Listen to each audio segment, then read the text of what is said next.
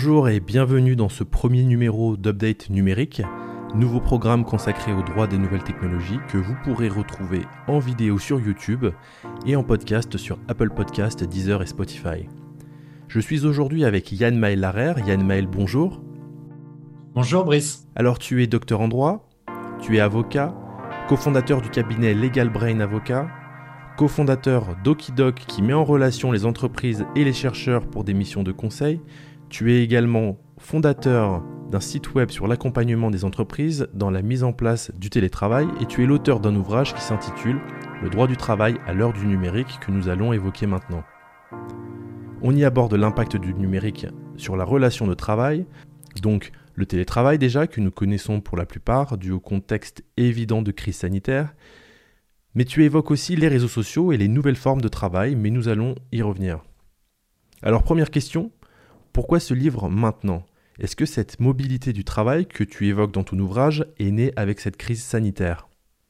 Merci pour cette question. Effectivement, euh, aujourd'hui, euh, le euh, télétravail, qui était jusqu'à présent circonscrit à quelques postes, eh ben, aujourd'hui, il est possible pour beaucoup, beaucoup plus de gens qu'avant. Ce n'est pas vraiment euh, qu'il n'était pas possible de télétravailler avant, mais c'est vraiment qu'aujourd'hui, on a changé de regard sur le télétravail et on s'est rendu compte de toutes les potentialités qu'offraient les outils numériques.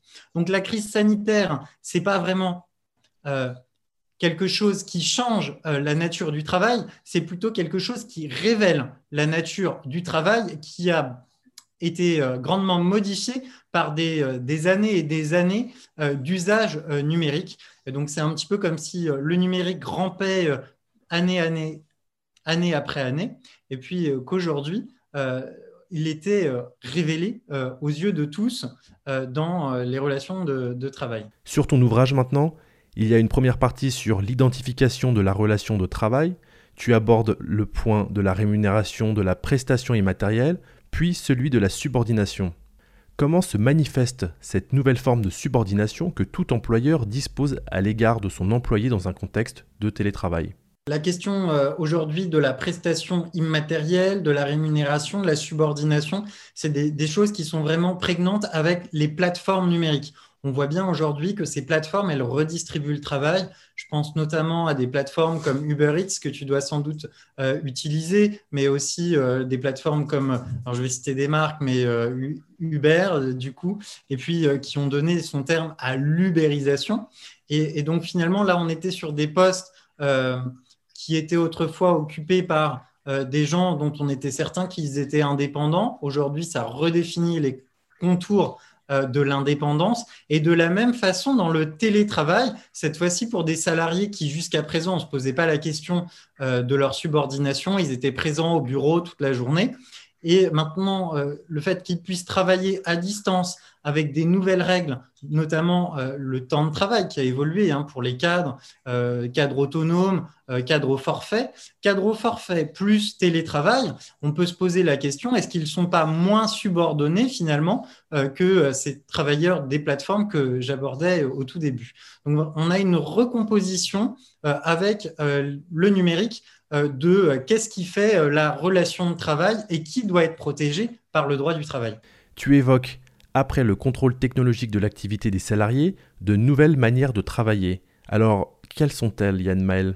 Elles sont aujourd'hui très très nombreuses. on a des, alors jusqu'à présent, on avait l'organisation du travail très classique, très hiérarchisée, où tout le monde était à la même heure, au même endroit dans l'entreprise.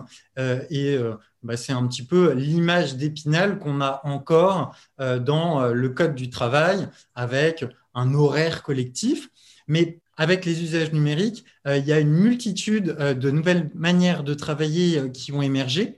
elles sont plus ou moins partagées. Le télétravail n'est pas vraiment nouveau, mais il est aujourd'hui de plus en plus présente dans le quotidien des salariés. Mais entre le 100% télétravail et puis le 100% travail dans l'entreprise qu'on connaissait jusqu'à présent et qui était un petit peu l'image d'épinal du code du travail, il y a toute une palette, si je puis dire, de scénarios avec des gens aussi qui vont travailler pour différentes entreprises.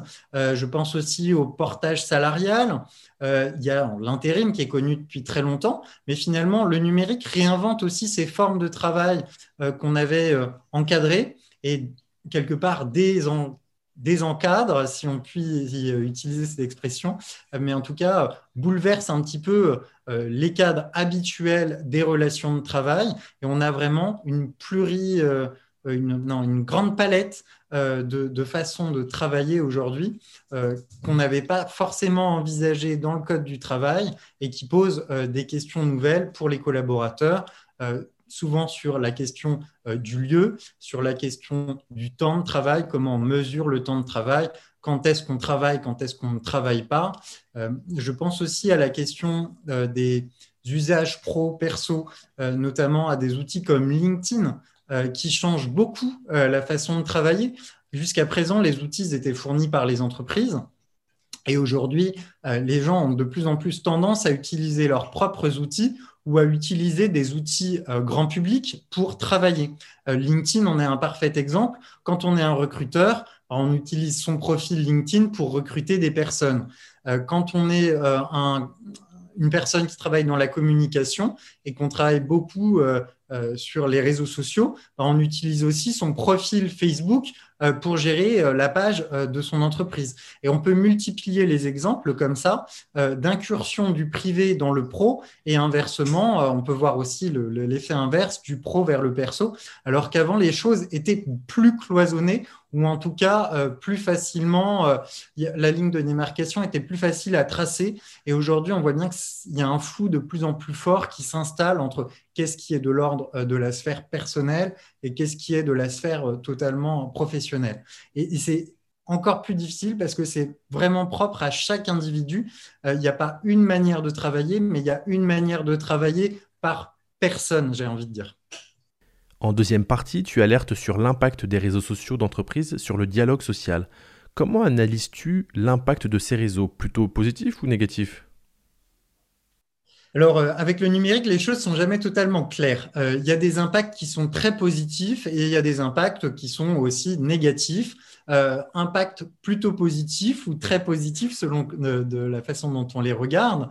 je pense notamment au renouvellement du dialogue social dans l'entreprise. Bon, bah, jusqu'à présent, je pense notamment aux jeunes qui qui font parfois que passer dans les organisations, qui restent, qui viennent en stage, qui viennent en alternance, euh, qui ont des CDD, bon, bah, ils ne sont pas forcément intégrés dans le dialogue social institutionnalisé de l'entreprise parce qu'ils euh, n'ont pas toujours le droit de vote, parce qu'ils ne votent pas toujours, et finalement, on les entend assez peu, on les voit assez peu euh, dans le dialogue social de l'entreprise tel qu'il existait et tel qu'il existe encore dans le Code du travail.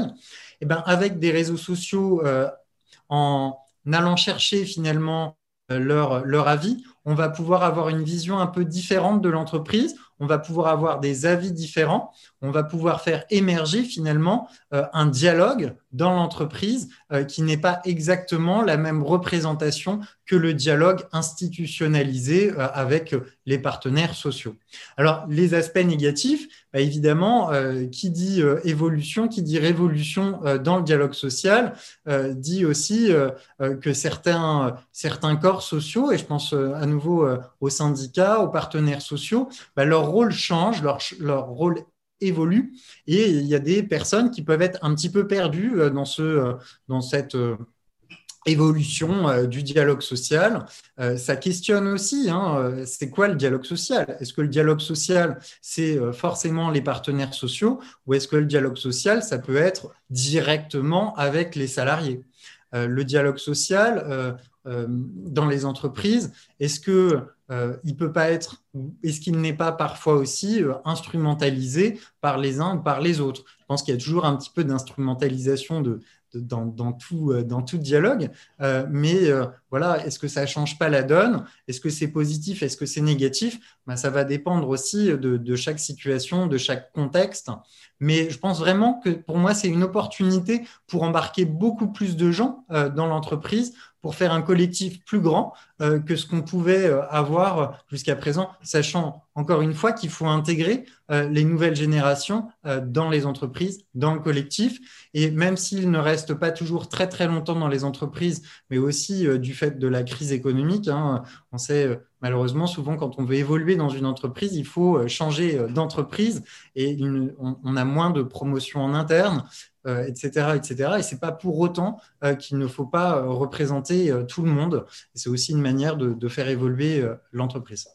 Tu évoques aussi la relation entre liberté d'expression et euh, d'autres principes comme euh, celui de la critique pour le salarié et aussi de la réputation pour l'employeur. Selon toi, cette liberté d'expression ne devrait-elle pas être légitimement affectée pour l'employé? Alors, euh, c'est une question qui est très délicate, qui émerge depuis quelques années. On voit beaucoup de jurisprudence avec des salariés qui se plaignent finalement de, des conditions de travail, euh, sur les réseaux sociaux publics cette fois-ci et non plus sur les réseaux sociaux de l'entreprise.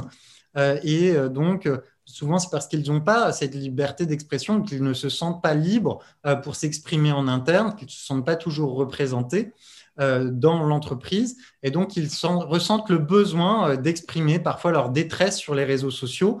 Parfois c'est légitime euh, quand il n'y a pas d'autres moyens, quand c'est vrai, quand c'est juste, et parfois ça l'est moins quand c'est fait pour nuire parfois la réputation de l'entreprise ou tout simplement pour se venger d'un ancien employeur.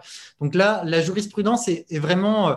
entre guillemets lacunaire, elle est en train de naître sur ces questions-là. Je pense qu'elle doit elle doit, elle doit peut-être se réorienter un petit peu plus en faveur de la liberté d'expression. Je pense que c'est une notion qui est très importante.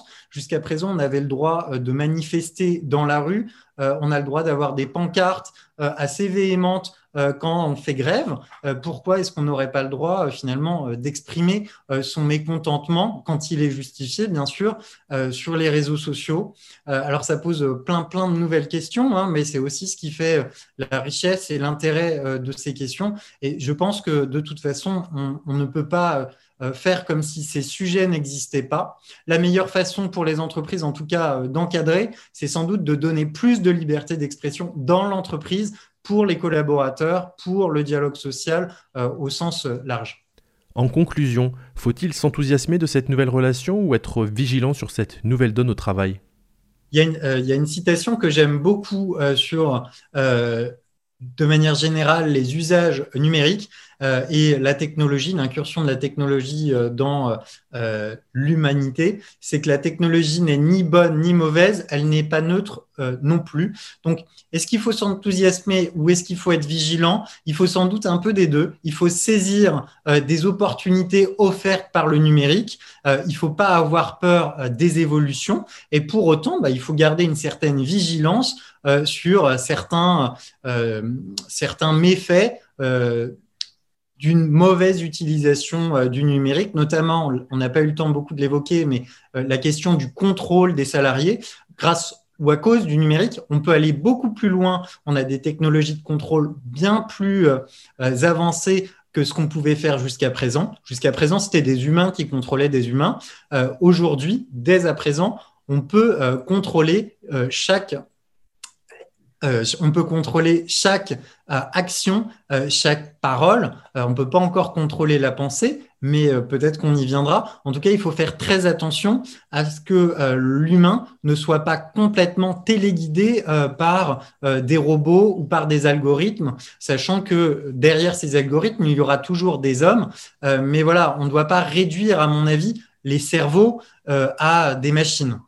donc, il faut vraiment prendre garde à ça. Jusqu'à présent, dans le Fordisme, entre guillemets, euh, les, euh, les bras suivaient la machine. Maintenant, il ne faudrait pas que les cerveaux suivent l'ordinateur. Voilà, c'est une pour moi, c'est le, point de vigilance est là. Mais sur tout le reste, il faut vraiment regarder toutes les opportunités que le numérique offre, notamment en termes d'équilibre personnel, pour réinventer aussi les villes, peut-être pour préserver ou améliorer l'environnement. Euh, je pense notamment à la capacité qu'on a aujourd'hui de diminuer euh, les euh, temps de transport, diminuer les trajets inutiles, diminuer, pourquoi pas, le risque routier.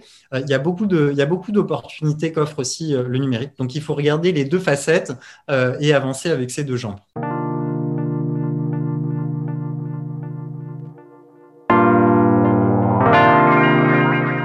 Yann Maël, merci.